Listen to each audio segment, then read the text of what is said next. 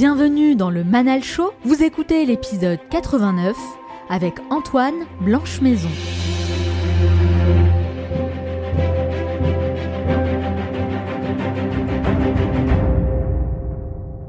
Il fallait choisir ses problèmes.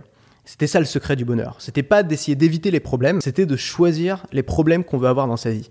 Et voilà, moi c'est ça que j'essaie de faire aujourd'hui. C'est difficile de se sentir libre quand on se lève tous les matins à une heure qu'a choisi notre patron, pour venir dans un bureau qu'a choisi notre patron, pour faire des tâches qu'a choisi notre patron, et où chaque, chaque horaire, même, même la pause déj, même la pause clope, même la pause café, a été décidée par quelqu'un d'autre. Pour moi, c'est très difficile de se sentir libre. Il y a probablement des gens qui y arrivent, ou probablement des gens pour qui c'est moins important. Mais pour quelqu'un comme moi et pour quelqu'un comme les gens qui me suivent, euh, c'est quelque chose d'inconcevable.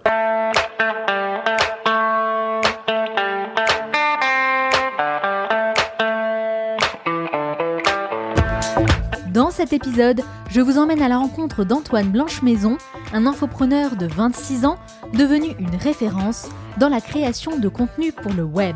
Vous allez notamment découvrir la stratégie qui a fait gonfler ses revenus et des exemples concrets des montants que ces formations peuvent générer chaque mois.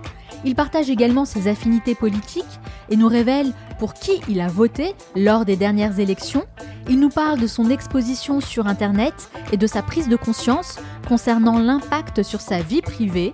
Vous allez également découvrir son point de vue sur les mentors et vous allez voir qu'il a eu pas mal de désillusions et plein d'autres choses passionnantes qui vont vous permettre de mieux connaître la personne qui se cache derrière la marque Antoine BM et profiter de ses conseils très utiles si vous souhaitez à votre tour vous lancer dans le domaine de la formation en ligne.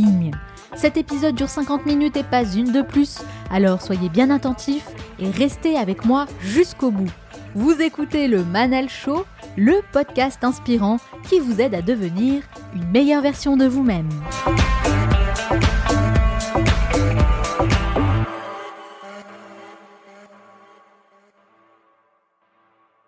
Depuis le 10 septembre, j'ai lancé le 5 Minutes to Learn, un programme innovant qui vous permet d'apprendre quelque chose de nouveau chaque jour en seulement 5 minutes. J'aborde des thématiques très variées telles que la productivité, la gestion du temps, les finances, la créativité ou encore la gestion du stress. Des leçons que je vous dépose délicatement tous les jours dans votre boîte mail. C'est un énorme challenge que je me suis lancé pour vous proposer une expérience d'apprentissage unique et je suis super satisfaite de voir que vous êtes déjà très nombreux à avoir rejoint ce programme. Alors si vous aussi, cette année, vous avez pour objectif d'essayer quelque chose de différent, et ainsi essayer d'avoir des résultats différents, eh bien je vous invite à cliquer sur le lien disponible dans la description de ce podcast ou d'aller faire un tour sur le site lemanalshow.com. N'oubliez pas que votre réussite dépend de votre niveau de connaissance. Sa philosophie est différente des serial entrepreneurs qu'on met souvent sur le devant de la scène. Lui, il est convaincu qu'on peut avoir un impact important dans la vie des gens sans forcément devenir un bouffeur de business. Ayant conscience des enjeux de la formation en ligne et des opportunités que ça représente, il s'est donné les moyens de créer son petit empire, mais avec une approche différente de celle des marketeurs qui nous rabâchent sans cesse l'importance des tunnels de vente. Il change les règles du jeu et propose un modèle différent, axé avant tout sur la création de valeur, même si c'est un modèle qui demande énormément d'investissement personnel. Car il faut le dire, c'est une vraie machine de guerre capable d'abattre un travail colossal. D'ailleurs, il se considère lui-même comme un artisan qui travaille directement dans son entreprise. C'est un modèle qui semble lui réussir et ne vous fiez pas à son insolente jeunesse, puisque du haut de ses 25 ans, ses formations en ligne ont généré près de 1,5 million d'euros. Rien que ça. Mais bien qu'il ait un business florissant et une notoriété de plus en plus présente sur le web, il garde une forme de modestie qui se fait de plus en plus rare de nos jours et continue d'afficher un grand respect et une grande admiration pour les entrepreneurs qui l'ont inspiré. Cultiver un esprit de débutant, miser sur les petits produits et peaufiner un savoir-faire à la manière d'un artisan, il accepte de nous ouvrir les portes de son atelier Antoine Blanche-Maison, bonjour. Bonjour Monal, merci. Et merci euh, beaucoup d'avoir accepté mon invitation. Merci pour cette très belle présentation. Avec grand plaisir. Alors Antoine, vous connaissez un petit peu le podcast, vous avez déjà écouté quelques épisodes, donc vous connaissez aussi le format. Je commence toujours mes interviews avec la même question. Pourquoi vous faites ce que vous faites aujourd'hui? Alors, euh, je pense que c'est une passion de la diffusion qui m'anime au départ. Et c'est quelque chose que j'ai toujours eu en moi depuis tout petit. Euh, à la base, je voulais être journaliste et j'écrivais des petits journaux pour ma famille. Euh, pour euh, à l'école aussi, j'ai lancé des petits journaux. Et après, dès que j'ai pu commencer à toucher un peu Internet, je me suis amusé. J'ai lancé des blogs. Euh, alors à l'époque, il n'y avait pas YouTube, mais j'ai lancé des chaînes de télé en ligne où je passais des, séries, des trucs, des chaînes de radio. Bref, j'étais fasciné par tout ça. Dès que j'ai compris que le podcast existait, j'ai lancé mon premier podcast bien avant que ce soit à la mode. Et évidemment, j'avais, j'avais pas de résultats. C'était juste pour le fun. J'étais encore adolescent. Euh, mais c'est quelque chose qui m'a toujours animé. Et le jour où j'ai compris que je pouvais en faire mon métier, c'est-à-dire que je pouvais me lever chaque matin et le faire euh, toute la journée, là j'ai eu une sorte de révélation et c'est devenu, euh, c'est devenu une évidence pour moi que ça devait être ce que je fais. Et ce que je fais aujourd'hui, c'est pas un tremplin pour faire autre chose plus tard. C'est pas bon bah aujourd'hui je vends des formations, mais dès que j'ai assez d'argent, je crée une vraie boîte et une start-up et j'investis tout l'argent que j'ai gagné dedans.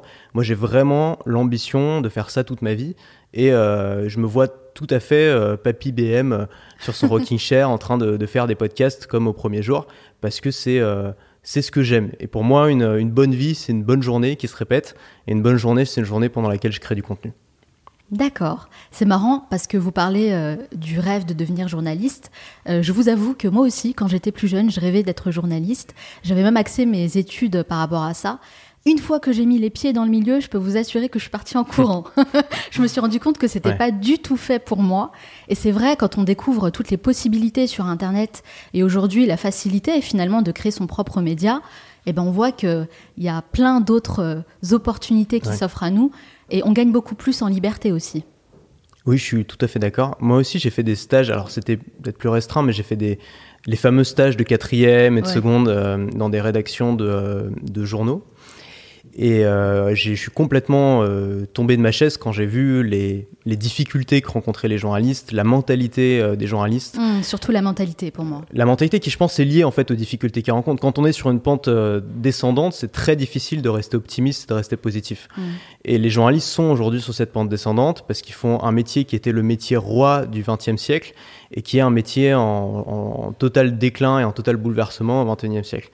Euh, et, je me suis dit, ok, j'ai pas envie de me lancer dans un métier euh, dont la fin est proche. J'ai envie de me lancer dans un métier qui débute, qui, qui, en, qui en a encore assez prémices, qui est encore dans sa phase ascendante. Et évidemment, ça c'était, c'était sur le web que ça se passe, quoi. Alors, si vous deviez résumer tout ça en un seul mot, qu'est-ce qui vous anime à vous lever chaque matin, à faire ce que vous faites au quotidien? La passion, je dirais. Et je sais que ça fait un peu cliché, ça fait complètement cliché de dire ça, euh, et d'ailleurs, je pense pas que ce soit forcément la meilleure idée de se lancer sur sa passion. Euh, mieux vaut peut-être se lancer sur quelque chose que, que l'on sait faire, que l'on maîtrise, travailler sur ses forces, et la passion peut venir après, peut venir ensuite. Mais moi, je fais vraiment partie de ces personnes qui travaillent par passion. Euh, J'essaye pas de, de me débarrasser de mon travail, au contraire, j'essaie de me débarrasser de tout ce qui est annexe pour pouvoir me concentrer sur ce que j'aime et qui est la création de contenu. Et, euh, et comme vous le disiez dans l'introduction, je me considère comme un artisan et pas comme plus peut-être comme un artisan que comme un entrepreneur parce qu'un entrepreneur son but ça va être de sortir de sa boîte et d'embaucher des gens pour travailler à sa place mhm. alors que moi en tant qu'artisan mon but c'est exactement l'inverse c'est d'embaucher des gens pour euh, gérer les gens et moi me concentrer sur ce que j'ai à faire et pas avoir à gérer les mails pas avoir à gérer les communications pas avoir à gérer le management pas avoir à gérer la compta l'administratif alors, si j'ai bien compris, vous avez commencé votre business sur le web assez jeune quand même. D'ailleurs, à l'époque, il me semble que vous habitiez encore chez votre mère. Et on sait à quel point les parents peuvent être assez réticents face à ce, genre de décision. Euh, j'aimerais savoir quelle a été leur réaction au départ et comment vous avez réussi à les convaincre de vous laisser arrêter l'école pour vous lancer sur YouTube. Ouais, alors j'ai découvert le monde du business en ligne à 17 ans. Euh, à l'époque, il euh, fallait encore que je passe mon bac, donc j'étais pas encore prêt à tout arrêter à ce moment-là. Ensuite, je suis entré en école de commerce et c'est trois ans plus tard que, euh, donc je vais avoir 21 ans, quelque chose comme ça, que j'ai décidé de, de, d'arrêter mon école de commerce et de lancer mon business et de me mettre à plein temps. Et à ce moment-là, en effet, je vivais chez ma mère. Elle aurait pu s'y opposer, elle aurait pu essayer de me décourager. Euh, mes, parents m'ont toujours laissé beaucoup de liberté et pour ça, je, le, je, leur, je les remercie parce que c'est quelque chose qui a toujours été très important pour moi, c'est cette notion. Et du coup, ils m'ont, ma mère s'est dit bon bah il va pas y arriver, c'est sûr, mais je laisse faire, je laisse expérimenter. Elle s'est dit ça au départ, il va Ouais. pas y arriver, c'est Elle sûr. me l'a pas dit, mais elle me l'a dit plus tard. Elle Ah, me l'a avoué plus tard qu'au départ elle n'y croyait pas. Mais et en sur même le temps, je- moment, elle voulait pas vous décourager. je- ouais, je peux la comprendre. Euh, Moi-même, je me serais vu euh, d'un regard extérieur à l'époque, j'aurais pas cru en moi. J'étais pas, euh, j'étais pas doué, je faisais pas de bon contenu à l'époque, euh, je savais pas où j'allais, j'avais aucune expérience de quoi que ce soit, j'avais peu de rigueur et, euh, et je- ça aurait été très difficile de miser sur moi.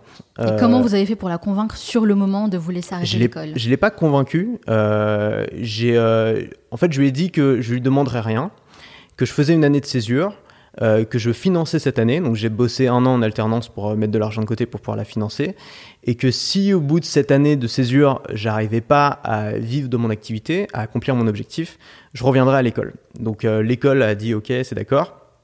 Ma mère m'a dit c'est d'accord si tu te prends en charge et je me suis pris en charge et après très vite j'ai dû gagner ma vie par moi-même pour parce que j'avais plus d'argent et parce que j'avais pas envie d'en demander à mes parents et donc euh, à ce moment-là j'ai eu une motivation qui a jamais été aussi forte en fait pour me mettre à bosser et pour me dire ok maintenant c'est plus un loisir c'est plus un jeu euh, c'est un besoin si tu veux euh, atteindre ce rêve d'être libre et autonome ça doit marcher maintenant c'est pas dans deux ans c'est pas dans trois ans c'est pas un, un rêve lointain ça doit marcher maintenant sinon tu rentres chez toi la queue entre les jambes et tu retournes à l'école et c'était la dernière chose que j'avais envie de Mais faire c'est intéressant ce que vous dites. Ça veut dire que on peut commencer par passion, mais ce qui nous fait vraiment continuer, persévérer, c'est le besoin en réalité.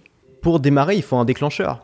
Euh, Quand on est confortable dans sa vie, moi il y avait aussi quelque chose qui m'a beaucoup aidé, c'est que j'étais très inconfortable dans le, euh, dans le mode de vie d'étudiant ou salarié. Euh, C'est-à-dire? C'est-à-dire que j'ai eu des expériences en entreprise, des stages euh, qui sont pas très bien passés, et donc je savais que en tant je pourrais pas euh, avoir du succès dans la vie si j'étais salarié, et plus que ça, je pourrais pas me sentir heureux, parce que pour me sentir heureux, j'ai besoin de me sentir profondément libre. Et je pense qu'une des premières pierres à poser si on veut construire sa liberté, c'est la pierre de l'indépendance financière. C'est le, euh, on peut, c'est difficile de se sentir libre quand on se lève tous les matins à une heure qu'a choisi notre patron, pour venir dans un bureau qu'a choisi notre patron, pour faire des tâches qu'a choisi notre patron, et où ch- chaque, chaque horaire, même, même la pause déj, même la pause clope, même la pause café, a été décidée par quelqu'un d'autre. Pour moi, c'est très difficile de se sentir libre. Il y a probablement des gens qui y arrivent, ou probablement des gens pour qui c'est moins important. Mais pour quelqu'un comme moi et pour quelqu'un comme les gens qui me suivent, euh, c'est quelque chose de- de- d'inconcevable. Oui, enfin, en tout cas, on a compris que le salariat, pour vous, c'était pas forcément la bonne option. C'est pour ça que vous êtes tourné plutôt vers l'entrepreneuriat et je comprends totalement votre cheminement. Il me semble que votre père est médecin. Oui. Donc, on va dire qu'il gagne correctement sa vie. hein. mais lui, clairement, il échange son temps contre de l'argent. Là où vous, vous prenez l'inverse. Du coup, j'aimerais savoir quel regard il porte sur ce que vous faites aujourd'hui. Euh, alors, on a été pas mal en conflit pendant quelques années à cause de ça, parce que lui, c'est quelqu'un qui, qui donne énormément de valeur aux études et aux diplômes. Et euh, moi, je donne plus de valeur à l'apprentissage euh, individuel. Et donc, euh, ça a été un peu compliqué à cause de ça. Oui. Euh, pas à cause de, de mon métier, pas à cause de euh, d'autres choses. C'était vraiment cet aspect études. Euh, Et aujourd'hui, alors, comment ça se passe? Bah aujourd'hui ça va parce que en fait le meilleur moyen de convaincre quelqu'un euh, d'une idée c'est d'exécuter l'idée et d'avoir des résultats. C'est vrai. Et donc aujourd'hui mes, mes deux parents ont bien vu que ça fonctionnait pour moi, que j'ai trouvé mon compte, que je progressais là-dedans et donc aujourd'hui ils me font confiance. Ah bah c'est une bonne chose alors, c'est positif. Ouais. L'une des valeurs les plus importantes dans notre société, c'est l'éducation. Et une chose est sûre, le futur de l'éducation va se faire euh, sur Internet. Vous, c'est quelque chose que vous avez compris il y a déjà euh, plus de 5 ans. Qu'est-ce qui vous a fait prendre conscience de ça? Mais même avant Internet, euh, le principe de se former euh, en dehors des écoles, ça a toujours existé, ne serait-ce que dans les, bouquins. On peut apprendre tellement de choses dans les bouquins qu'on n'apprend pas à l'école, et surtout, on va apprendre des choses beaucoup plus spécialisées. Le problème d'une école, c'est que par exemple, une école de commerce, toutes les écoles de commerce enseignent la même chose. Et donc, on se retrouve avec des, avec des centaines de milliers d'élèves qui sortent chaque année en ayant exactement les mêmes connaissances, exactement les mêmes compétences, et qui s'étonnent de ne pas avoir une place de choix, de pas, de, pas dominer sur le marché du travail. Mais c'est normal. La- le succès, c'est toujours la différenciation. Ça passe toujours par un, un travail qui consiste à comprendre ce que d'autres gens n'ont pas compris. Et ça, on peut pas le faire dans une formation euh, académique, encore moins à l'école euh, ou au lycée, parce que le but de ces, de ces, de ces études-là, c'est justement de formater, de créer un, un groupe de gens qui ont les mêmes compétences, qui, qui peuvent être interchangeables d'une entreprise à l'autre. Mais quand on prend le temps de, de, de créer son propre, son propre cursus, c'est comme si, euh, c'est comme si on voulait passer son propre diplôme à un diplôme qu'on avait inventé nous-mêmes. Donc on veut construire son propre cursus en fonction de nos besoins. Par exemple, euh, vous vous dites, ok, je veux gagner ma vie euh, sur Internet en créant du contenu. Bon, bah, de quoi est-ce que j'ai besoin? J'ai besoin de savoir m'exprimer, j'ai besoin de savoir écrire, j'ai besoin de trouver des idées, j'ai besoin d'être capable de me différencier, j'ai besoin d'être capable techniquement de savoir utiliser les outils du web, de savoir utiliser un micro, une caméra. Donc au lieu de faire un cursus qui va nous apprendre à faire autre chose, on peut en fait se dire, ok, il y a un bouquin qui va me permettre d'apprendre ça, une formation qui va me permettre d'apprendre ça, un créateur de contenu qui va me permettre d'apprendre ça, et en fait faire sa propre éducation à la carte. Moi, je pense que les études sont pas indispensables pour tout le monde aujourd'hui, mais que l'éducation l'est. Et l'éducation, c'est pas forcément les études. C'est ça le grand paradigme de ce siècle, c'est que on peut s'éduquer sans passer par les études. Et on peut être, être, s'éduquer sur n'importe quel sujet. C'est ça, si on a la liberté. quand même connaître ses besoins aussi, parce que c'est quand même difficile de se dire, ok, euh, euh, ok, je veux par exemple lancer un business sur Internet. Être capable de lister toutes les compétences à acquérir pour pouvoir lancer ce business, et ensuite trouver les bons formateurs, les bons contenus sur le web, ça aussi finalement, bah, ça demande une compétence en soi, j'ai envie de dire. Donc ça met du temps aussi. À mettre en place. Ça met du temps, et c'est pour ça que la, la première étape pour moi, c'est de trouver des gens qui nous inspirent et de les imiter. Et je sais que ça peut paraître complètement contre-intuitif parce qu'on dit à tout le monde il faut se différencier, il faut être unique. Mais quand on débute, on ne sait pas ce que c'est qu'être unique parce qu'on ne sait pas ce que c'est en fait. On ne sait pas ce qu'on est en train d'apprendre. On ne sait pas ce qu'on essaie de faire. Donc, et c'est comme ça que souvent on progresse, c'est comme ça qu'on apprend. C'est en ayant des sources d'inspiration, en ayant des mentors. Mm. Et en procédant par mimétisme. C'est comme ça qu'un bébé euh, apprend à parler, apprend à marcher. Il imite ses parents, il lit pas ça dans des bouquins. Donc, euh, moi, peut-être le meilleur conseil que je pourrais donner à quelqu'un qui se lance aujourd'hui, c'est pas forcément de lire plein de livres et de se passer 5 ans à s'éduquer. Non, c'est de commencer par lancer son projet aujourd'hui. Euh, en, imitant peut-être quelqu'un qui les inspire, en trouvant une source d'inspiration, un mentor, de dire ok j'ai envie de faire comme ça, alors évidemment en l'adaptant à soi, à sa philosophie, à sa personnalité, à sa thématique, mais, mais de, partir de, du projet et ensuite, au fur et à mesure, faire une, euh, une, éducation qu'on pourrait appeler juste à temps, c'est-à-dire dès qu'on a un besoin spécifique, par exemple, ok, je veux communiquer pour ça, il me faut un site web, bon, bah, j'apprends à faire un site web. Puis une fois que j'ai fait mon site web, ok, je veux créer un produit, bah, il faut que j'apprenne un produit, à ce moment-là, j'apprends à le faire. Donc mm. apprendre au fur et à mesure, c'est l'action qui prime. C'est vraiment passer à l'action. Après, euh, sur le côté des mentors et d'être inspiré, je vous rejoins. En effet, c'est bien d'être inspiré par des personnes qui ont déjà fait ce que nous on a envie de faire. Moi, je dirais qu'il faut aussi euh, sélectionner plusieurs personnes, diversifier ses inspirations pour pas justement tomber dans le mimétisme hmm. euh, pur et dur et copier-coller ce qu'on a déjà vu ou ce qu'on a déjà entendu, mais vraiment essayer d'avoir euh, des regards différents, des perspectives différentes.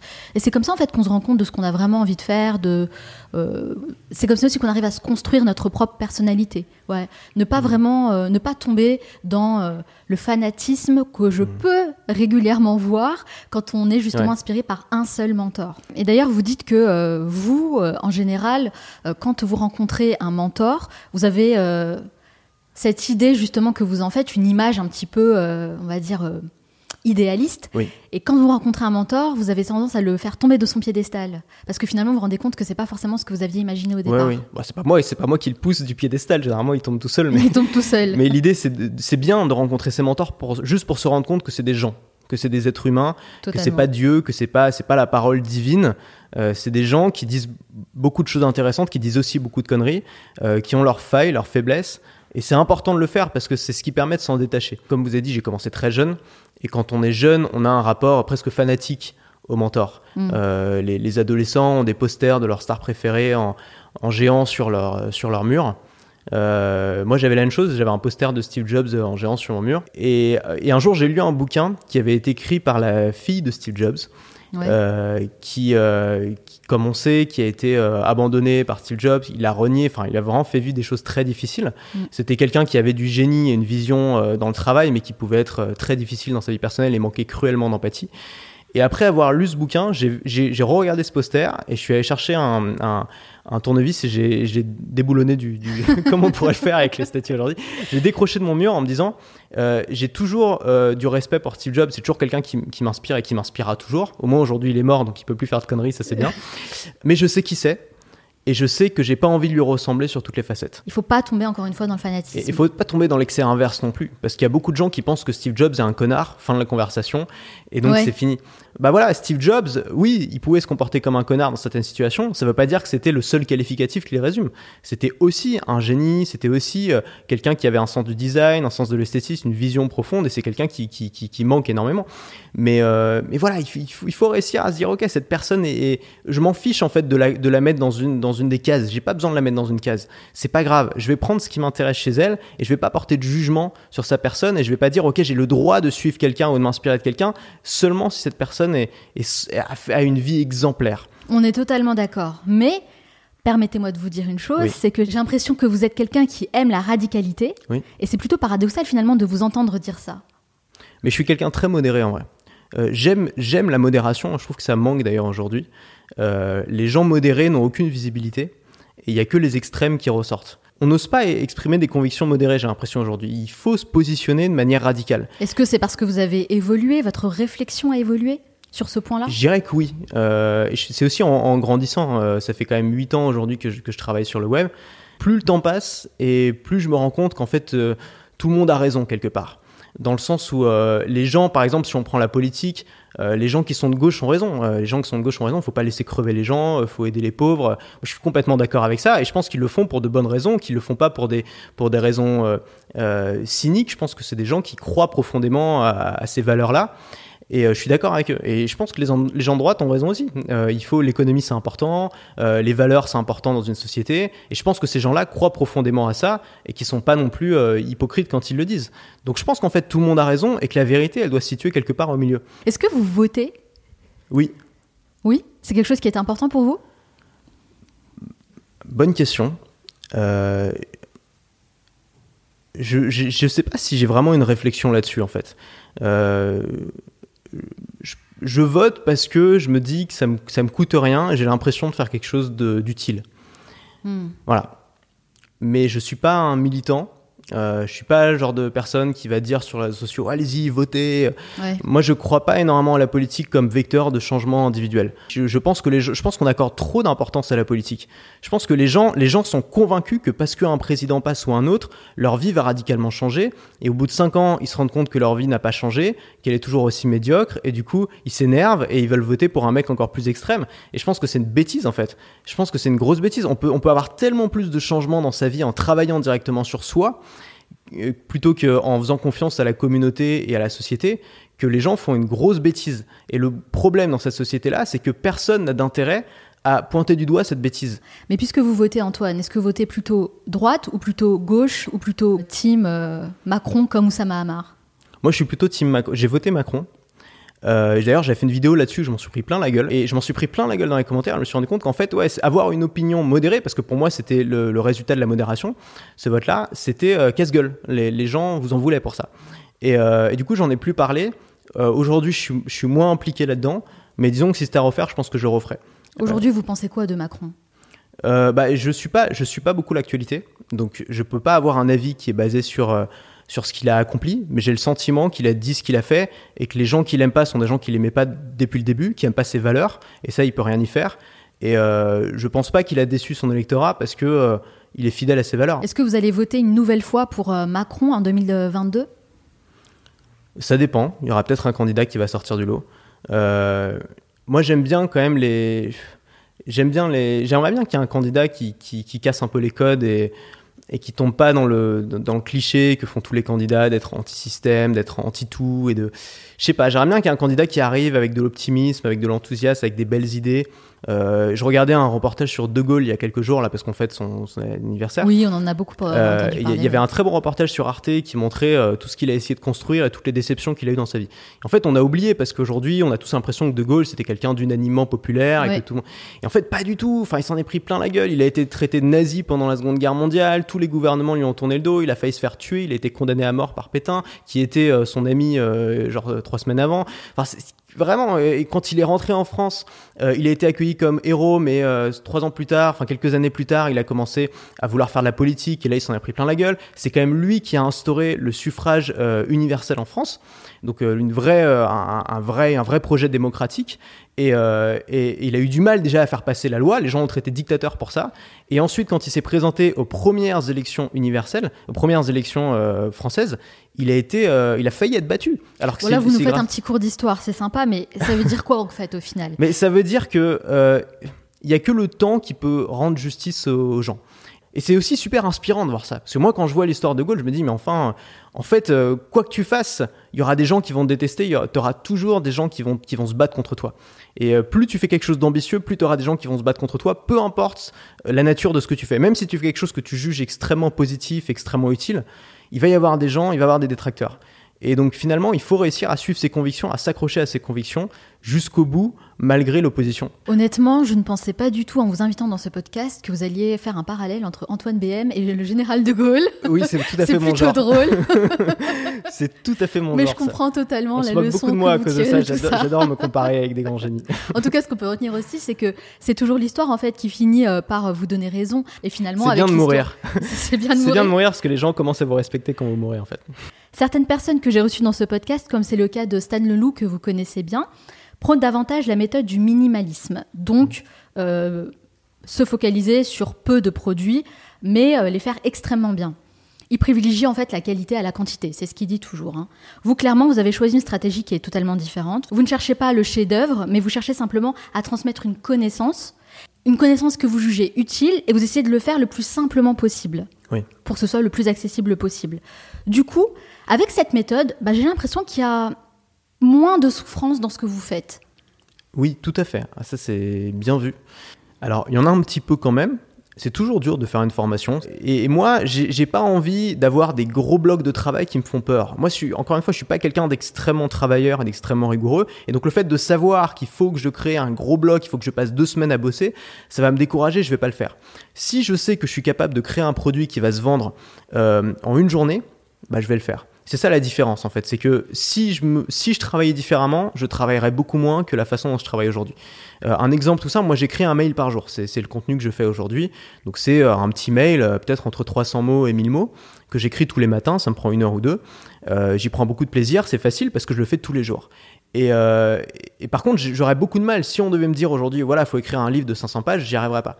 Mais on m'a offert pour, pour le Noël dernier un, livre euh, qui regroupe un an de mes emails. Et il y avait, euh, il y avait quelque chose comme 900 pages, enfin c'était un gros bouquin. Mais, mais voilà, je me suis dit, ok, c'est possible en fait de créer des choses importantes, de créer des choses conséquentes en faisant quelque chose de, de, euh, de, non important et de non conséquent tous les jours. En faisant quelque chose de simple, de facile pour nous tous les jours. Donc moi, je suis accro à cette idée de considérer chaque journée comme une vie, comme une petite vie individuelle. Donc chaque journée, on va faire ce qui nous semble important de faire dans une vie. Donc on va, je sais pas, on va créer si on aime créer. On va, euh, on va avoir une vie sociale, on va partager des choses, on va faire un peu de sport, on va bien manger, je sais pas. On va faire des choses qui sont importantes pour nous. Et, euh, et si on considère que euh, notre journée s'est bien passée, qu'on a vécu une belle petite vie dans cette journée, de la journée, en fait, notre vie globalement s'améliore. Alors, vous produisez quand même énormément de contenu. Pourtant, vous dites travailler seulement 2 à 3 heures par jour. Ouais. Est-ce que c'est vrai ça? Oui, la plupart du temps, oui. Ça dépend. Hein. Il y a des jours où je travaille beaucoup plus que ça. Mais une journée lambda, oui. Alors, comment se découpe une journée type d'Antoine Blanche-Maison? C'est toujours un peu la même chose. Euh, je me lève vers 9h. Je, je promène mon chien euh, sur les quais de Seine. Et ensuite, je me mets au boulot, je me mets devant mon ordinateur, j'écris. Donc, je commence toujours ma journée par écrire un mail. Et euh, une fois que c'est terminé, bon bah là je me repose un petit peu, je me détends, je vais voir mes statistiques, je regarde le groupe Facebook, je regarde. Ça vous prend combien de temps à peu près pour écrire un mail? À, à 11 heures c'est terminé généralement. Ça me prend une heure, une à deux heures. Une à deux heures, ok. Ouais. Parfois un peu moins, parfois un peu plus. Et euh, le reste de ma journée est consacré euh, à la détente et à la formation. Donc je passe du temps euh, en famille, je me balade, j'aime beaucoup faire des longues balades et je me forme, donc je lis des bouquins business ou, des, euh, ou du contenu sur mathématiques. Mais dans la produ production de contenu que vous proposez, que vous faites aujourd'hui, il n'y a pas uniquement les mails. Il y a également les podcasts, mmh. il y a également les formations, Ouais. euh, puisque vous avez quand même un catalogue de 140 formations différentes aujourd'hui. Donc tout ça, euh, vous le faites quand? Les formations, je prends deux jours tous les 15 jours pour en faire une. Donc c'est pas c'est pas du quotidien. Euh, je prends deux jours, une journée pour concevoir la formation, pour imaginer le plan, pour euh, préparer, pour voir ce que je vais dire dedans, et le lendemain pour la tournée. Donc vous êtes capable de créer une formation en une journée. Oui. Euh, mais c'est des petites formations, c'est des formations d'une heure et demie. En fait, je vois ça comme un cours, comme un cours que je donne, comme un cours d'une heure et demie. Et en fait, les informations, ce qu'il faut bien comprendre aussi, et c'est l'intérêt de passer beaucoup de temps à lire, à se former, à prendre des notes, c'est que les informations que je mets dans une formation, je les trouve pas au moment où je fais la formation pour la plupart. Euh, je les trouve pendant les mois ou les années précédentes où j'ai lu des bouquins, où j'ai pris des notes. J'ai un système de prise de notes qui m'aide énormément. Donc c'est une application euh, sur mon smartphone dans laquelle dès que je découvre une idée intéressante, soit dans un livre, dans une vidéo, n'importe où, je la note, je la tag, je mets l'auteur, je mets la thématique. Et ça me permet, en fait, quand je crée par exemple un produit ou un contenu, de chercher directement ce tag. Donc, euh, par exemple, ça peut être, je sais pas, euh, ça peut être la productivité. Je vais chercher le tag productivité et je vais avoir 150 notes euh, que j'ai lues dans des bouquins depuis trois ans mmh. sur la productivité. Donc, si j'ai bien compris, vous créez une sorte de bibliothèque d'informations dans laquelle vous pouvez piocher à chaque fois que vous êtes vous lancez dans une formation nouvelle. C'est un Wikipédia personnel, ouais, c'est ça. D'accord, donc ça c'est vraiment la méthode Antoine BM pour pouvoir créer une formation en une journée. Bah, il y a peut-être d'autres qui font ça, hein. mais euh, moi je sais que beaucoup de gens sont bloqués par des mais qu'est-ce que je dis dans ma formation? Il faut que je trouve ce que je dis dans ma formation. Donc ils ratissent le web pour trouver des infos. En fait, si on fait ça en amont, au moment où on se forme, mais calmement, juste en lisant des bouquins tranquillement, sans se prendre la tête avec l'idée de créer une formation, en fait on peut accumuler suffisamment d'informations pour que le jour où on est à créer une formation soit très facile. Il suffise de, euh, de il, suffit, euh, il suffise, ouais, et, euh, de faire une liste en fait de, de ce qu'on a à noter et, et de réfléchir un petit peu pour ajouter quelques trucs et hop, on a une formation. Mais justement, vous vivez essentiellement, pour ne pas dire uniquement, de la vente de formation en ligne. D'ailleurs, vous traitez euh, plein de sujets différents comme euh, comment faire grandir sa liste emailing, hmm. comment créer une formation en une journée, ou encore comment renforcer son corps, son mental et améliorer sa santé durant l'hiver. C'était un pari un peu hasardeux, celle-là, cette dernière. Pardon? C'était un pari un peu hasardeux, cette, cette dernière-là. Sur le renforcer son corps et son mental pendant l'hiver. Elle s'est pas très bien vendue, je dois admettre. En tout cas, moi, ce que j'aimerais savoir, c'est si de votre côté, vous continuez toujours à vous former. Alors, euh, je me forme beaucoup moins avec des formations en ligne qu'avant et beaucoup plus avec des livres. Donc aujourd'hui, euh, je passe beaucoup plus de temps à lire, mais oui, je continue à me former. Et quel budget vous allouez à l'apprentissage chaque année? Bah relativement peu puisque c'est principalement des livres. J'ai jamais suivi de formation à plus de, je crois que le maximum ça a été 700 euros et c'est une seule fois. Euh, j'ai jamais suivi des formations à 1000, 2000, 3000 ou des masterminds à 10 000 euros. Pourquoi ça vous intéresse pas? Parce que déjà je trouve ça trop cher. Euh, même si j'ai les moyens et je pourrais, et ce sera un investissement fait par la société, euh, je trouve juste ça trop cher de payer 3000 euros pour une formation que je vais probablement pas suivre jusqu'au bout, parce que ça veut dire que ça va être une formation longue. Et euh, ensuite, parce que j'ai pas trouvé de formateur qui, m'a, qui a réussi à me séduire et qui a réussi à me donner envie de, d'acheter ce type de produit. Donc vous formez principalement à travers les livres? Aujourd'hui, oui. Pas de formation? De moins en moins. Vous êtes créé un mode de vie sur mesure. D'ailleurs, vous dites que ça vous permet de voyager régulièrement et de séjourner dans de beaux hôtels. Concrètement, vous avez besoin de quelle somme d'argent tous les mois pour maintenir votre niveau de vie? Beaucoup trop aujourd'hui. euh, je me suis habitué au luxe des beaux hôtels. Euh, j'ai un très bel appartement aussi à Paris qui me coûte très cher. Et euh, c'est vrai qu'aujourd'hui, j'ai largement augmenté mon niveau de vie, donc il faut que je dépense plus. Malgré tout, j'aspire quand même à un mode de vie un peu plus minimaliste. Euh, et je pense que j'ai pas besoin d'être dans un hôtel 5 étoiles pour euh, voyager heureux. Moi, ce que j'ai besoin, c'est de me sentir libre. C'est vraiment le truc dont j'ai besoin pour être heureux. Si je perds ça, je suis plus heureux. Combien, l'argent, vous avez besoin de combien concrètement chaque mois? Euh, Je dirais en perso, au moins 10 000 euros. 10 000 euros Ouais. Après, il y a le loyer qui prend une grosse part de tout ça. Il y a les voyages qui prennent une grosse part de tout ça. Il y a, on est en couple et donc ça, ça augmente aussi les frais. Euh, Et du coup, vous faites quoi des 10 000 euh, euros restants qui vous restent à la fin du mois? Eh bien, qu'est-ce que je fais du reste? Euh, bah, Il y en a beaucoup qui partent en, impôts. Il y en a beaucoup qui. Il y en a aussi un peu qui partent. pas mal qui partent pour l'équipe, pour gérer la boîte, normal. Et je, le reste, je sais pas, c'est un grand mystère. Non, le reste, j'investis. En fait, il y a pas mal que j'investis en bourse aussi. Ah, j'ai commencé à, à, investir en bourse depuis deux ans, il y a deux ans à peu près. J'ai commencé très sérieusement il y a un an. Et euh, j'ai eu la chance parce que la bourse a vraiment explosé euh, ces deux dernières années, notamment la bourse américaine et les actions de la tech. Donc euh, ça m'a plutôt réussi. J'essaie de continuer. Là, je suis en train de créer une société d'investissement, donc je vais continuer à investir en bourse. Donc chaque mois, chaque mois, grosso modo, vous avez besoin de 10 000 euros pour vos dépenses personnelles et 10 000 euros restants que vous allez dispatcher. Bah, ou plus. Hein. Il y a des mois où c'est plus. Ça dépend des mois. Il y a des mois où j'ai beaucoup de dépenses, des mois où il y en a moins. Et alors le dernier mois, comment ça s'est passé? Le dernier mois, euh, bah, c'était classique, j'ai pu mettre un peu d'argent de côté. c'était pas, c'était pas fou, c'était pas mon meilleur mois de l'année. Oui, en même temps, c'est aussi la conjoncture qui fait ça. Ouais, mais surtout, c'est. Les gens achètent moins de formations? Je sais pas. Quand on est entrepreneur, les revenus sont vraiment en dents de scie. C'est assez difficile à comprendre. Euh, en août, j'ai fait mon meilleur mois de l'année, alors que normalement, le mois d'août, c'est le pire mois. Les gens sont en vacances. Là, je sais pas pourquoi. Euh, j'ai fait vraiment un chiffre d'affaires de fou. Ensuite, en septembre. Et c'est quoi justement votre meilleur mois? Parce que vous bah, dites chiffre d'affaires de fou. C'est combien? En août, j'ai fait 127 000 euros de chiffre d'affaires. D'accord. Euh, maintenant, bon, il y en a qui font beaucoup plus que ça, mais j'ai peu de frais, donc c'est quand même bien. Et, euh, et, après, en septembre, grosse chute, parce que septembre, c'est difficile le mois de septembre. Euh, je suis parti en vacances en fait au mois de septembre, donc j'ai pas foutu grand chose. Ouais, parce qu'on a l'impression qu'en septembre, justement, c'est la rentrée, donc les gens vont plutôt. En fait, euh, il y a souvent une rechute aussi après un, un, gros chiffre d'affaires. Quand, quand, on fait une grosse rentrée d'argent, souvent c'est qu'on a fait une grosse promo sur tout le catalogue. Donc après, il faut cravacher pour lancer de nouveaux produits.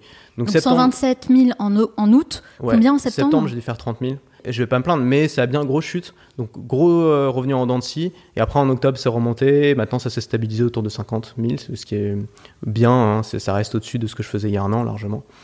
Donc euh, après, je suis pas non plus obsédé par ces chiffres-là. J'essaie de ne pas l'être, euh, même si on les regarde quand même, évidemment. c'est pas encore une fois, c'est pas ce qui est le plus important pour moi. C'est plus, en plus, en fait, c'est plus révélateur du travail qu'on a fourni. Donc c'est plus un score. Chaque mois, à la fin du mois, on a un score qui, euh, qui, qui, nous montre si on a bien bossé ou pas. Et, puis moi, honnêtement, Antoine, je vais être honnête avec vous. Hein.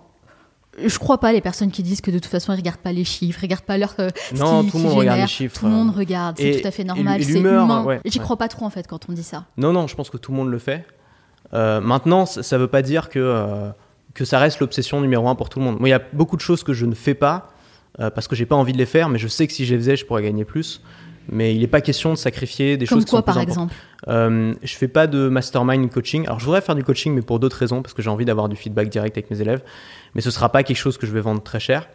Euh, je fais pas de, euh, je fais pas de produits chers. Euh, mon produit le plus cher, il doit coûter, bah, il est gratuit maintenant parce que j'ai rendu gratuit pendant le confinement, mais il devait coûter 200 euros au lancement. sinon, mes produits ils coûtent 79 euros au lancement. Donc, j'ai pas de produit à 1000, 2000 ou 3000 euros. Euh, alors que c'est ce que recommandent tous les gros marketeurs. Ils disent qu'il faut avoir un produit pour chaque cible de chaque client. Mais en fait, moi, j'ai pas envie de m'enfermer dans un système complexe. J'aime bien le fait de travailler simplement, sortir mes petits produits. On a moins de problèmes aussi quand on sort des produits moins chers. Euh, les clients ne font pas des procès pour, euh, pour 70 euros, heureusement. pour 2000 euros, ça peut être autre chose. C'est aussi une motivation pour vous de vous débarrasser justement des retours clients. J'aime pas, j'aime pas gérer l'humain, moi. Je suis pas bon pour ça. Donc euh, évidemment, j'ai des retours clients. Évidemment, je suis quand même en contact avec ces retours-là. Je sais ce qui se passe, je sais ce que pensent les gens. Mais euh, il y a moins de pression. Devoir négocier. En fait, quand j'étais en stage dans une entreprise, j'avais un, manager qui était complètement taré et qui avait une pièce en fait où il s'enfermait, dans laquelle il fumait club sur club toute la, toute la journée.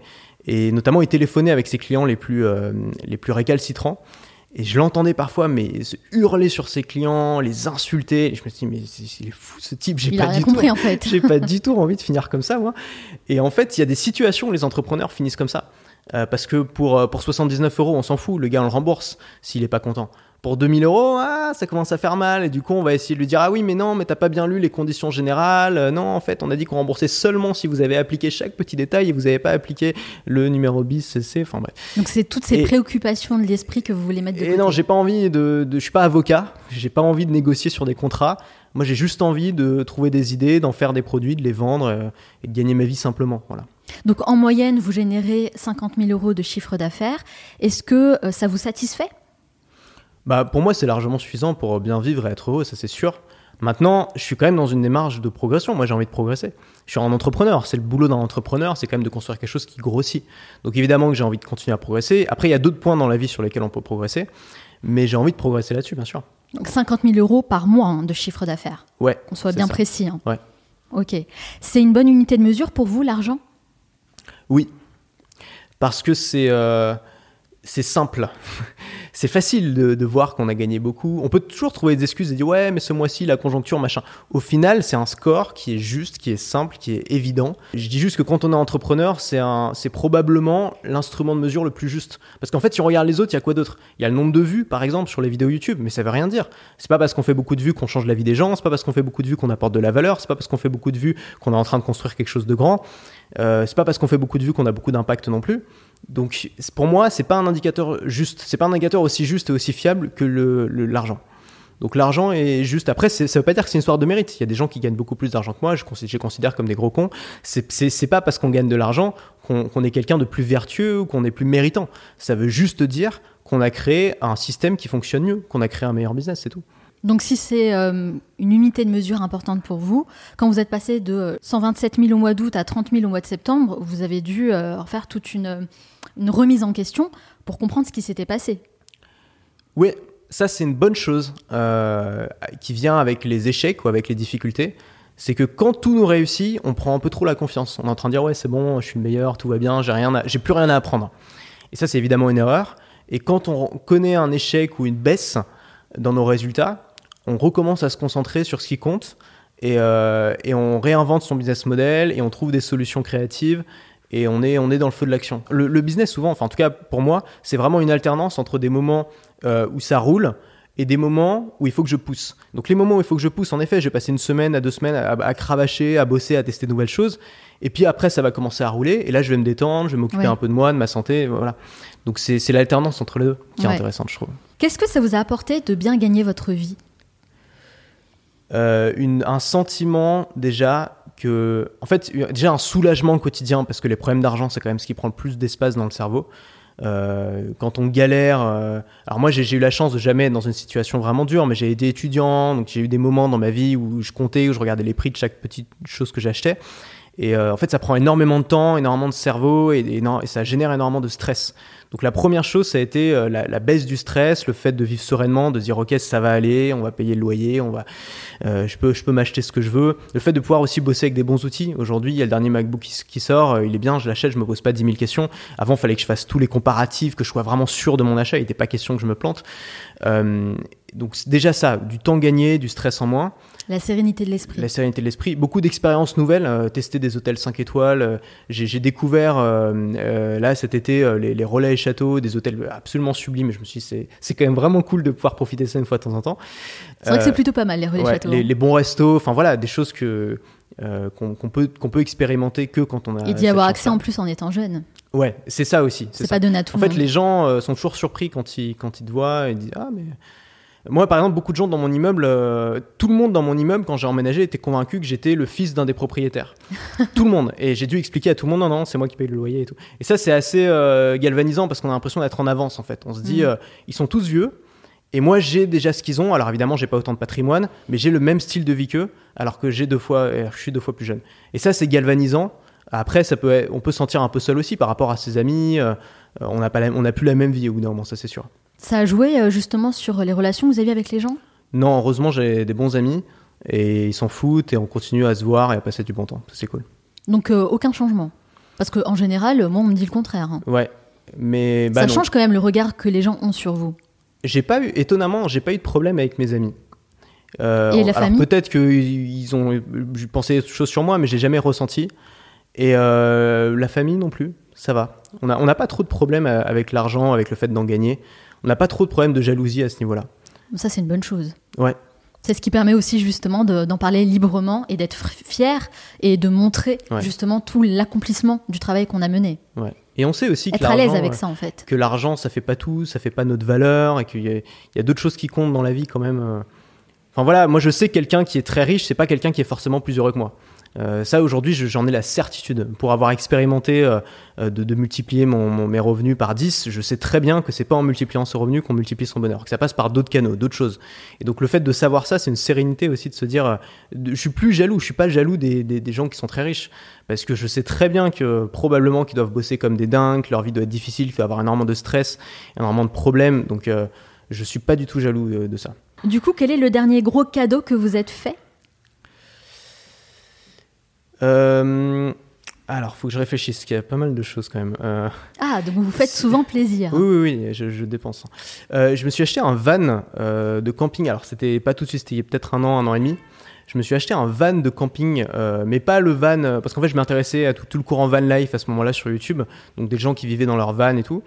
Et la plupart du temps, ce qu'ils faisaient, c'est qu'ils achetaient un vieux van d'occasion et ils le rénovaient.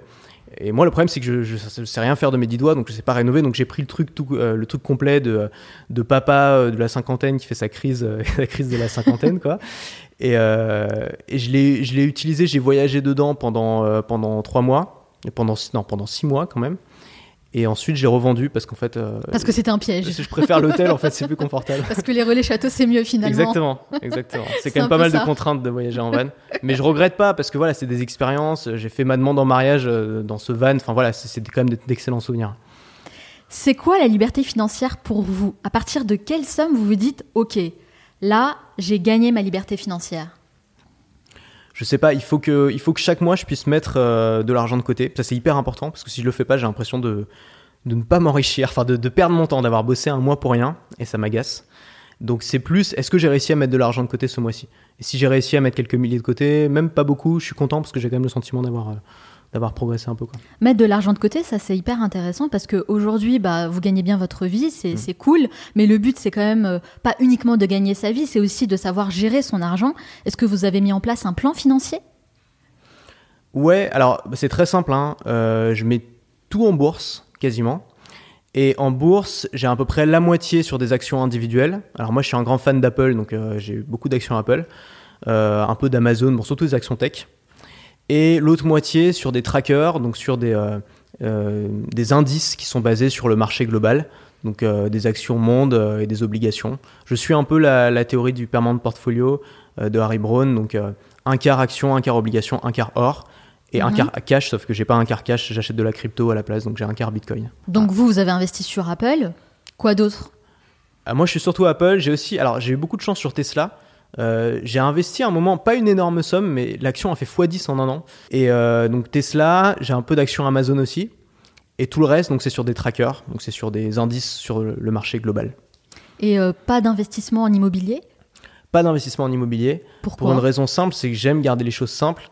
Et euh, j'ai des actions Apple, jamais euh, Tim Cook, le patron d'Apple, va m'appeler pour me dire qu'il y a un problème de toilette bouchée euh, au cinquième étage. Et ça, c'est bien. et je sais très bien qu'en immobilier, on peut faire gérer, etc. N'empêche que tous les gens que je connais qui ont de l'immobilier ont des problèmes. 100% des gens à qui j'en ai parlé qui ont de l'immobilier ont des problèmes à gérer, même s'ils ont des gens qui gèrent l'immobilier à leur place, parce qu'ils ont des problèmes avec les gens qui gèrent l'immobilier. Donc en fait, c'est générateur de problèmes. Et je crois que c'était Olivier Roland euh, avec qui j'en parlais qui m'expliquait que euh, très justement que en fait avoir de l'immobilier c'était comme avoir un business, c'est-à-dire que c'est quelque chose qui pouvait rapporter beaucoup, mais on c'était pas gratuit, on dépensait du temps pour ça. Et donc finalement entre à choisir entre gérer son business ou gérer son parc immobilier, moi je suis pas quelqu'un de matérialiste, je, je, sais rien faire de mes dix doigts, je sais pas rénover un appartement, je sais pas me projeter. Donc je, par contre je comprends comment fonctionne un business, donc je préfère mettre mon énergie là-dessus que sur l'immobilier. Si j'ai bien compris avec tout ce que vous nous avez dit, au final, ce que vous recherchez, c'est vraiment la simplicité dans tout ce que vous fait. faites. Oui. Et vous essayez de vous éloigner au maximum des petits tracas, préoccupations, problèmes du quotidien qui pourraient justement euh, venir encombrer votre esprit, alors Tout que vous en avez vraiment besoin pour euh, créer votre contenu, justement. Exactement. En préparant cet entretien, j'ai remarqué qu'au début, vous étiez euh, très présent sur les réseaux et vous partagiez pas mal de choses. Aujourd'hui, vous le faites de moins en moins. Est-ce que vous avez décidé de maîtriser davantage votre image? Il y a un peu de ça. Il y a surtout que j'ai pas envie de me diluer. J'ai, par exemple, Instagram. J'ai, à une époque, euh, je partageais tout sur Instagram. Et euh, ça n'avait aucun impact euh, sur mes ventes, aucun impact sur mon business, aucun impact sur mes clients. Et en plus, ça mettait une pression aussi. C'est chiant de faire des stories, on peut pas passer sa journée tranquille. Dès qu'on vit un moment sympa, on, on sent le besoin de sortir son portable et de le filmer. J'ai voulu arrêter ça. Donc aujourd'hui, par exemple, quand je pars en vacances en famille, euh, je, je filme plus, même si je suis dans des beaux endroits, parce que je me dis, je vois pas l'intérêt juste de montrer que je suis dans un bel endroit. C'est pas, euh, c'est pas suffisamment intéressant pour le partager. Vous n'êtes plus sur Instagram? Je suis toujours, mais je poste rien quasiment. D'accord. Et euh, sinon, j'ai un, com- un compte Telegram sur lequel je partage ces choses-là. Donc, je partage euh, surtout les coulisses de mon activité. Qu'est-ce que je fais? Comment ça marche? Ouais, c'est plus axé pro, quoi. Ouais, c'est ça. Je fais plus vraiment de, de personal branding dans le sens où je, je suis pas, je me considère pas comme un influenceur qui partage sa vie. Vraiment pas. Ce qui m'intéresse, c'est plus euh, que les gens adhèrent à mes idées plutôt qu'à ma personne. Et j'ai aussi, euh, je suis quelqu'un qui, qui tient quand même à ma vie privée. J'ai pas envie de trop m'étaler. J'ai eu des petits soucis avec ça, euh, notamment des stalkers, euh, des gens qui, qui me suivaient partout, qui connaissaient mon adresse. C'est vrai? Euh, ouais, c'est c'est très Ça, c'est flippant. Ouais, c'est c'est très inconfortable euh, au quotidien de savoir qu'il y a peut-être quelqu'un qui t'observe euh, quand tu sors dans la rue. Bah oui, c'est clair. Donc, euh, donc ce genre d'expérience m'a fait dire, ok, même si sur 1000 personnes, euh, 999 vont, vont- tu vas avoir aucun problème avec elles, tu vas toujours avoir un pourcent de taré et t'as pas envie de- d'avoir à gérer ce pourcent de taré dans ta vie. Donc moins t'en dis sur toi, euh, moins t'as de risques d'avoir à gérer. euh. Vous souhaitez préserver votre vie privée? Vous pensez que c'est pas très bon de trop en montrer, justement? Alors moi je suis un peu partagé là-dessus. D'un côté je pense que c'est bien d'être honnête avec son audience. Il y a beaucoup de gens qui cachent des, so- des choses, on comprend pas pourquoi ils les cachent. Genre il y a beaucoup de marketeurs qui veulent pas dire leurs revenus. Euh, ils, ils passent leur temps à montrer des Ferrari et des Rolex mais ils veulent jamais donner des chiffres. Et euh, moi je trouve ça louche en fait. Je me dis pourquoi. euh, Bah, la raison est compte. Par exemple, évidente compte- moi je suis un des seuls euh, marketeurs qui a ses comptes publics sur internet. On, peut, on je tape BM Prod, le nom de ma société, on va sur société.com, il y a mes comptes qui sont affichés publiquement donc les gens peuvent voir combien je gagne. Beaucoup d'entrepreneurs montrent énormément d'objets de luxe dans leurs vidéos, mais ils- leur, leur boîte est au Delaware et c'est complètement obscur, on n'a absolument pas de fait. Donc moi, pour moi, je pense que c'est important d'être euh, d'être sincère avec son audience sur les, les choses qui comptent pour elle. Oui. Donc ça, je pense que ça compte pour elle, pour mon audience, parce qu'elle veut monter un business, donc c'est important d'avoir un modèle, de, de voir que c'est pas du vent. Et c'est aussi sur ces sujets-là que vous vous engagez? Il faut aussi être sincère. Euh, voilà, j'étais pas obligé de dire qu'en septembre, je me suis pété la gueule niveau revenu, mais c'est important aussi de le dire parce que mon audience, elle vit exactement la même chose au quotidien. Elle a des moments où ça va bien, des moments où ça va pas. Et si elle a l'impression que les gens qu'elle suit, eux, ça va toujours bien, elle va se décourager. Donc c'est important de dire aux gens aussi, bon bah voilà, il y a des mo- mois c'est plus difficile que d'autres. Bon bah c'est normal, ça fait partie du, du jeu. Donc ça, il y a des choses sur lesquelles pour moi, il y a- j'ai aucun problème à dire la vérité dessus. Enfin, à dire, dans tous les cas, je vais dire la vérité, mais j'ai aucun problème à en parler. Et il y a des choses où je considère que ça va apporter aucune valeur à mon audience, comme ma vie privée, mais voilà, des choses qui sont pas, euh, qui ont pas vraiment de, de sens. Donc je- si on me pose la question, je vais en parler, il n'y a pas de problème, mais je vais pas, euh, C'est pas je quelque vais chose pas que en faire la promotion. par vous-même. Voilà, je vais pas en faire la promotion. D'ailleurs, je me demande pourquoi vous avez choisi de rester en France, Antoine, parce que la plupart des infopreneurs ont tendance justement à partir, s'installer à l'étranger. Bah pour plusieurs raisons. Moi déjà, j'ai pas trouvé d'Eldorado à l'étranger. Jamais je me suis retrouvé dans un endroit où je me suis dit, ok, cet endroit est tellement génial que j'ai envie d'y vivre. Euh, la deuxième raison, c'est que euh, j'aime beaucoup Paris. C'est pas la France, moi, qui me fait kiffer, mais c'est Paris. J'aime beaucoup cette ville. J'ai grandi à Paris et c'est une ville euh, que j'affectionne beaucoup. Qu'est-ce qui vous plaît dans cette ville? Déjà, c'est une capitale. Euh, je me vois pas vivre dans une capitale. Dans une capitale, on a l'impression qu'on est là où les choses se passent, que, les gens font des choses importantes. Euh, et ça, ça compte pour moi. J'adore les capitales, j'adore New York aussi. C'est une capitale que je trouve absolument extraordinaire. Il y a une ambiance, il y a une énergie en fait qui s'en dégage, qui se dégage pas dans les villes de province ou à la campagne. Et donc, je comprends tout à fait qu'on puisse préférer la campagne ou les villes de province, que c'est plus calme, c'est plus respirable, il y a moins de pollution, il y a moins de bruit, il y a moins d'agressivité. Mais C'est un autre on- mode de vie, quand on sûr. est habitué à tout ça, moi j'ai grandi à Paris, donc l'agressivité, le bruit, la pollution, j'ai l'habitude. Donc quand on est ok avec ça parce qu'on a l'habitude et qu'on voit le reste, c'est-à-dire euh, les opportunités, euh, le- la, la beauté, j'ai l'arc de triomphe, il est pas à Roubaix, il est à Paris. Il y a pas, il y a une raison pour ça, c'est parce que c'est une ville importante. Et, euh, et moi ça, ça me plaît. C'est quelque chose qui m'inspire quand je me balade et je regarde autour de moi. Ça, ça me donne des idées, ça m'inspire, ça m'aide. Mais il n'y a pas que cette raison-là. Il y a aussi, je suis avec quelqu'un qui se voit pas vivre à l'étranger. Euh, et il y a aussi euh, le fait que pour moi, l'aspect fiscal évidemment compte parce qu'en France on paye, c'est un des pays. C'est ce que j'allais vous demander justement. Vous aimez pa- payer les impôts? Mais Parce que, fait, l- soyons honnêtes, la plupart des infopreneurs Non, non, qui partent à l'étranger, c'est pour payer moins d'impôts. Ouais, On va pas à Malte parce qu'on aime le soleil et les gros cailloux tout secs. euh, Exactement. Il y a évidemment des raisons euh, autres. Alors moi j'ai aucun problème avec les gens qui partent pour des raisons fiscales. Euh, je vais jamais dire à personne que euh, être un bon citoyen, c'est il faut être français, payer ses impôts et que les autres sont des sont des ordures. Non, moi j'en ai rien à foutre. Je comprends tout à fait que les gens partent s'ils ont envie de partir. C'est juste que pour moi c'est pas une raison suffisante.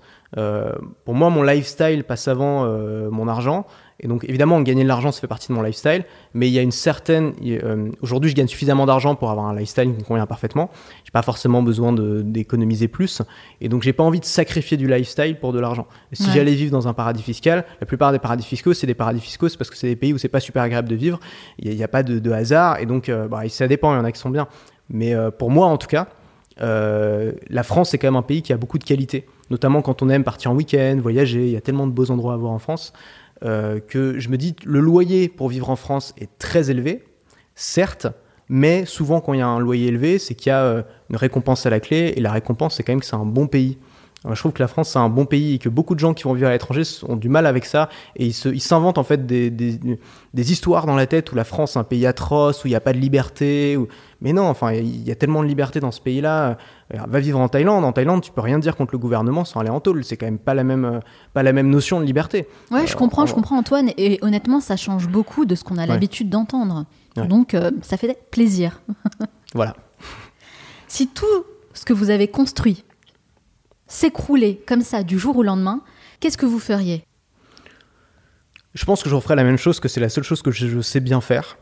Donc euh, je reprendrai les choses, mais de manière beaucoup plus... Déjà, je virerai tout le monde dans la boîte. Comme ça, c'est très clair. Si, si mon équipe m'écoute, si j'ai plus de thunes, je peux plus payer les gens. Ah d'accord. Donc je repars de zéro. Ok. Et, euh, et je, crée, euh, bah, je crée du contenu quotidien.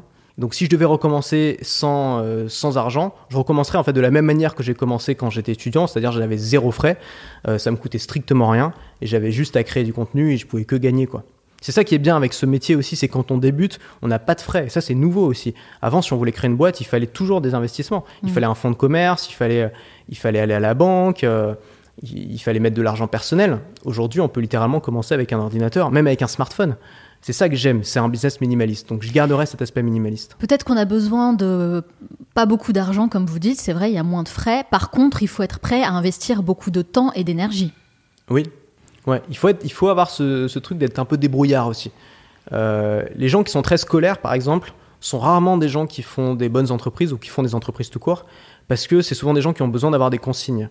Et, euh, et c'est des gens qui vont faire d'excellents salariés, par exemple. Mm. Euh, mais voilà, il faut avoir ce- cet esprit de liberté, de se dire, j'attends pas qu'on me donne l'autorisation. Ça, c'est très où ça m'a marre de dire ça. mais J'attends pas qu'on me donne de l'autorisation, j'attends pas qu'on me donne la permission. Euh, je prends ce que j'ai à prendre et j'y vais. Et je j'ai pas peur aussi de m'afficher de, et, de, et de me battre pour mes idées. Moi, j'ai eu la chance de commencer très jeune. Donc, quand on a 17 ans, on est un peu. on connaît rien à la vie, on est très sûr de soi, enfin, souvent.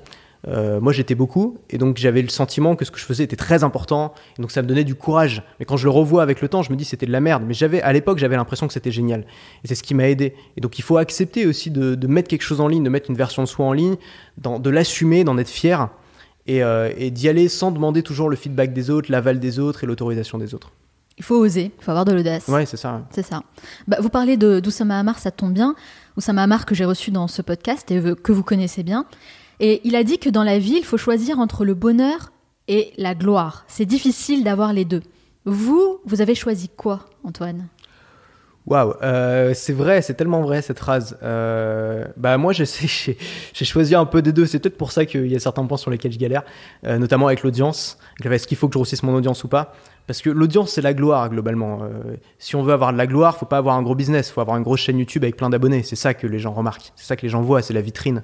Donc, mais moi, ça m'angoisse. J'aime pas ça. Ça me rend, ça me rend malheureux presque en fait. Ça, ça crée un stress dans ma vie, une Ça inquiétude. vous angoisse, mais en même temps, c'est ce que vous recherchez aussi en faisant euh, Bah, c'est paradoxal, grandir la communauté Évidemment, sur hein, YouTube. je dis pas qu'il n'y a pas de paradoxe dans ce que je fais. Oui, bien sûr. C'est juste bien de les mettre en lumière parfois. Tout à fait, tout à fait.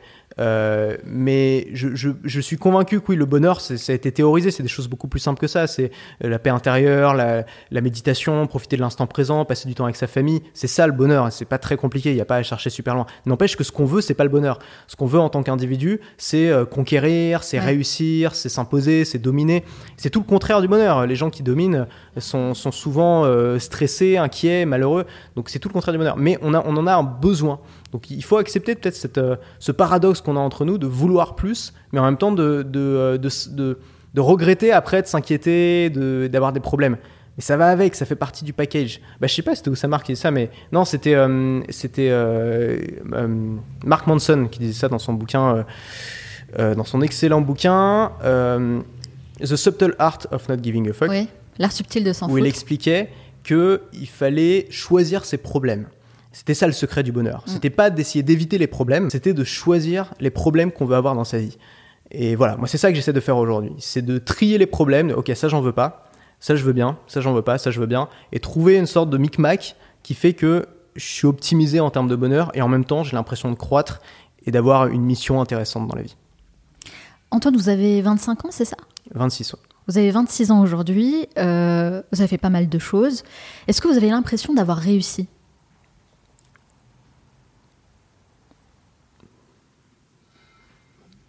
Oui, je dirais oui. Plutôt oui. Bah, j'ai réussi ce que je voulais en tout cas. Je sais pas si j'ai réussi euh, selon les critères de, de quelqu'un d'autre. C'est quoi la réussite pour vous? Selon mes critères, mon, mon- mon premier critère de la réussite, c'était de pas bosser pour un patron. C'était même si je gagnais, même si je galérais financièrement, je voulais ne pas bosser pour un patron et ne plus jamais avoir besoin de bosser pour un patron. Et aujourd'hui, j'ai le sentiment que cette case, elle est complètement cochée et que ça, c'est fait. Donc pour moi, c'est déjà un succès en soi. Après, j'avais envie de euh, réussir à diffuser mes idées et d'avoir une audience, ce que j'avais jamais réussi à faire euh, jusqu'à présent. Ça aussi, j'ai l'impression que c'est fait. Aujourd'hui, j'ai une audience, j'ai des gens qui, a- qui apprécient, mes idées se diffusent, je vois d'autres gens qui reprennent mes idées et qui les rediffusent à leur tour, et ça me fait plaisir de voir ça. Donc, euh, donc j'estime que j'ai réussi selon mes critères. Ouais. Donc il y a deux cases co- cochées. Ouais. C'est plutôt satisfaisant de voir qu'on a réussi à 26 ans. Et maintenant, le troisième critère, c'est est-ce que tu vas réussir à tenir le rythme pendant, euh, pendant le reste de ta vie? C'est ça pour moi le, le dernier critère qui ne sera coché que euh, à la fin. C'est vrai. Bah, J'ai posé cette question euh, à William Crégel, qui est un entrepreneur qui a passé les 70 ans. Vous, vous avez réussi à 26 ans, donc comme quoi il n'y a pas forcément d'âge pour se sentir accompli dans ce qu'on fait dans la vie. C'est- Sachant que c'était probablement beaucoup plus facile pour moi que pour lui, parce que être entrepreneur euh, à l'époque, c'était une autre paire de manches quand même. Merci beaucoup Antoine d'avoir répondu à toutes mes questions, mais ce n'est pas totalement fini. J'ai un petit rituel. À la fin de chaque entretien, je pose une série de questions rafales. Le but, c'est de répondre le plus spontanément possible, hein, sans trop réfléchir. Ça dure 1 minute 30. Est-ce que vous êtes prêts? Oui, je suis pas sûr du tout d'être bon à cet exercice, mais on va essayer. Tant pis, on y va quand même? Allez, Ok, c'est parti. Quelle est la première chose que vous faites en vous levant le matin? Je promène mon chien. Vous dormez combien d'heures par nuit 8 heures. Quelles nouvelles compétences vous aimeriez développer et pourquoi Le fait de donner des cours individuellement, parce que ça m'aidera dans mon business et parce que j'aurai vraiment le sentiment d'être utile à des gens que je connais. Quelle est la mauvaise habitude dont vous aimeriez vous débarrasser Le manque de rigueur. Quel est le dernier livre que vous avez lu Un bouquin de Fumio Sasaki sur le minimalisme. Quel animal vous représente le mieux Le singe. Quelle est la chose à laquelle vous croyez et que les autres considèrent comme une folie Qu'on peut être très ambitieux en faisant quelque chose de très simple. Qu'avez-vous appris de nouveau aujourd'hui Qu'on pouvait avoir des questions difficiles lors d'une interview. Qu'est-ce qui vous agace le plus chez les autres Euh, L'hypocrisie et la négation de ses propres biais. De quel luxe vous ne pourriez pas vous passer? La femme de ménage. Quelle série vous regardez en ce moment sur Netflix? Je regarde, euh, je regarde Plus belle la vie, mais c'est pas sur Netflix. Quelle est votre plus grande peur? De perdre euh, un être cher. Si vous pouviez inviter une personne à votre table pour un déjeuner, n'importe qui, sans limite, qui choisiriez-vous? Tim Cook, le patron d'Apple. Quel est l'endroit où vous aimez aller pour vous ressourcer? Sur les quais de Seine à Paris. Si vous disposiez de 100 euros et pas un euro de plus, dans quoi les investiriez-vous? Un vieil iPhone d'occasion. Selon vos proches, quelle est votre plus grande qualité?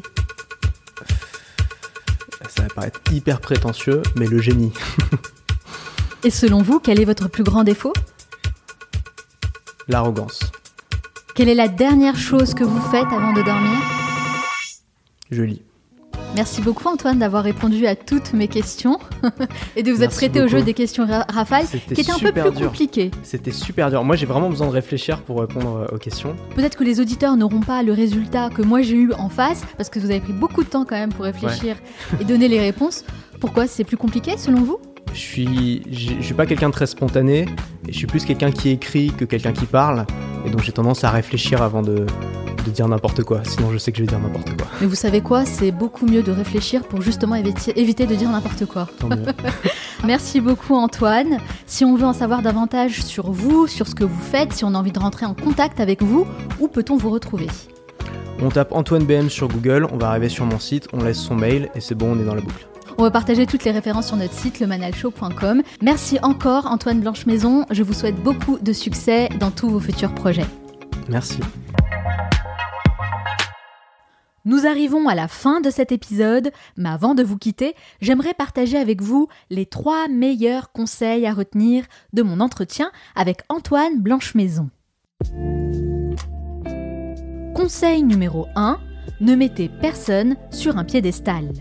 Si vous avez écouté d'autres épisodes du Manal Show, vous savez que c'est un sujet qui me tient particulièrement à cœur, car j'ai remarqué que les gens ont tendance à mettre beaucoup trop d'affect quand il s'agit de personnes qu'ils admirent ou qu'ils considèrent comme des mentors.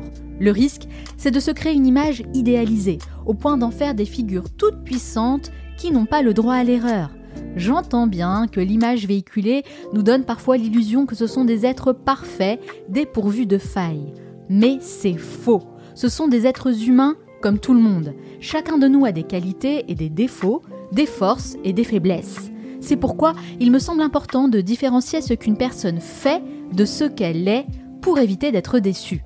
Vous pouvez respecter le travail de quelqu'un, être inspiré par son parcours et vous reconnaître dans certaines de ses valeurs, mais gardez bien à l'esprit que vous ne connaissez pas toutes les facettes de sa personnalité et que par conséquent, tout n'est pas bon à prendre. Conseil numéro 2, élargissez votre champ de vision. Il n'y a pas de meilleure solution, juste des façons de faire différentes selon les objectifs et les standards de chacun. La méthode qu'Antoine a choisie, c'est la méthode des petits produits. C'est celle qu'il enseigne aux personnes qui se reconnaissent dans son discours, et c'est une méthode qui a l'air de plutôt bien lui réussir. C'est pourquoi j'ai souhaité l'inviter dans cet épisode, afin de vous présenter un modèle d'un jeune entrepreneur qui, en partant de zéro, a réussi à construire une activité rentable sur le web en délivrant énormément de valeur à sa communauté. Son parcours est très admirable, mais ça ne veut pas dire que c'est la solution ultime pour réussir en tant que créateur de contenu sur le web. D'ailleurs, j'ai reçu des profils très différents dans les épisodes précédents qui prônent d'autres modèles. Quelle que soit votre activité, je vous encourage vraiment à tester différentes choses, en vous assurant d'être à l'aise avec ce que vous faites, parce que finalement, c'est le plus important. Et enfin, conseil numéro 3, restez régulier dans ce que vous faites. Un email par jour. C'est l'objectif qu'Antoine s'est fixé il y a quelques années et qu'il a propulsé là où il est aujourd'hui. Ça me rappelle beaucoup ce que fait Seth Godin, l'une des personnalités les plus influentes dans le marketing, qui a pris l'engagement de publier un article par jour sur son blog depuis plus de 15 ans. Comme quoi, la régularité, ça paye. Ça vous assure une présence continue auprès de votre communauté. Ce sont des rendez-vous immanquables qui se transforment en habitude pour les personnes qui vous suivent. Ça vous permet de créer une relation de qualité et bien sûr, vous gagnez en crédibilité. Pour trouver des idées et ne jamais être à court d'inspiration, vous devez vous-même consommer beaucoup de contenu afin de stocker et ranger toutes les informations qui vous semblent utiles et dont vous pourrez vous inspirer. Pour finir, rappelez-vous que la construction patiente, régulière et méthodique fournit des résultats exceptionnels. J'espère que cet épisode vous a plu et que vous avez été inspiré pour actionner les changements dont vous avez besoin dans le but de devenir une meilleure version de vous-même. Si vous avez apprécié cet entretien, eh bien la meilleure façon de soutenir mon travail et celui de mon équipe est de laisser un avis positif sur iTunes et Apple Podcasts, qui sont les plateformes références pour le classement des podcasts, et votre avis pourra m'aider à donner beaucoup plus de visibilité au Manal Show. Pour ça, c'est simple, il suffit de laisser 5 étoiles et vous pouvez ajouter un petit message si vous le souhaitez, parce que ça me fait toujours très plaisir de vous lire. Ça ne vous prendra que quelques secondes, mais chaque avis positif fera la différence, donc je compte sur vous. Vous pouvez également rejoindre notre groupe privé en vous inscrivant gratuitement sur le site lemanalshow.com pour recevoir tous les contenus exclusifs que je vous envoie chaque semaine. Je partage les meilleures ressources possibles pour développer vos connaissances et vos compétences dans plein de domaines différents et je sélectionne uniquement le meilleur que je prends soin de vous déposer délicatement dans votre boîte mail. Donc n'hésitez pas à rejoindre le club en cliquant sur le lien qui se trouve dans la description de ce podcast ou en allant directement sur le site lemanalshow.com. Merci de m'avoir écouté jusqu'au bout. Je vous retrouve bientôt dans un nouvel épisode. Ciao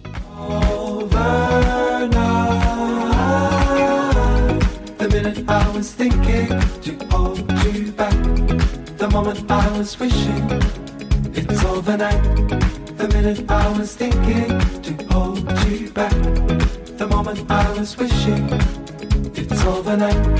The minute I was thinking to hold you back. The moment I was wishing it's overnight. The minute I was thinking to hold you back. The moment I was wishing it's overnight.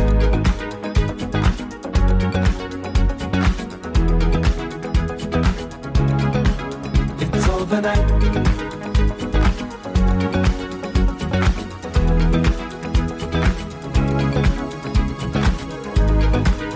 I was thinking to hold you back. The moment I was wishing. The minute I was thinking to hold you back. The moment I was wishing it's overnight.